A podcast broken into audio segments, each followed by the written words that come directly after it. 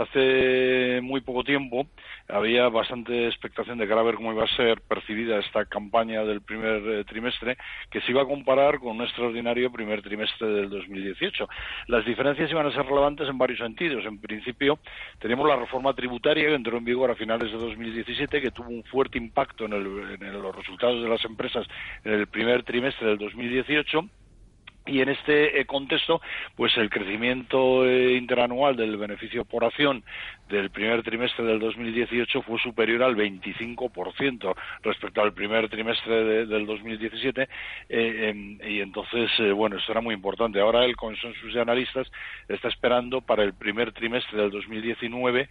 caídas de más del 3%. Bueno, es verdad que esta caída está en gran parte determinada por el impacto fiscal, porque se estima que los ingresos eh, cerca del 8% interanual en el primer trimestre del 2019, aunque el contexto económico se deja notar eh, mm. en el contraste que el crecimiento registrado en el primer trimestre del 2018 en los ingresos fue cerca del 10%.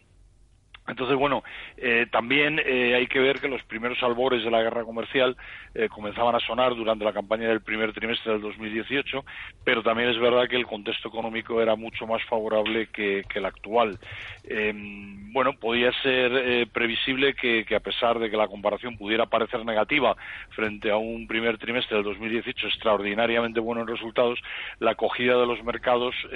pudiera ser de todas formas razonablemente positiva em, eh, a ver, eh, ¿por qué es esto? De cara a esta campaña, los beneficios de las empresas, tanto las guías que han dado las empresas como los,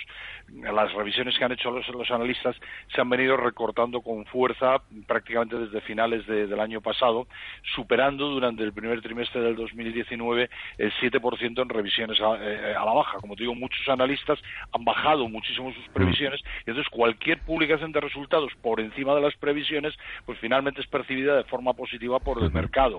Eh, entonces, eh, bueno, pues esto es algo que, está haciendo eh, que pueda mejorar, que pueda mejorar un poquito la percepción que estamos teniendo en este primer trimestre.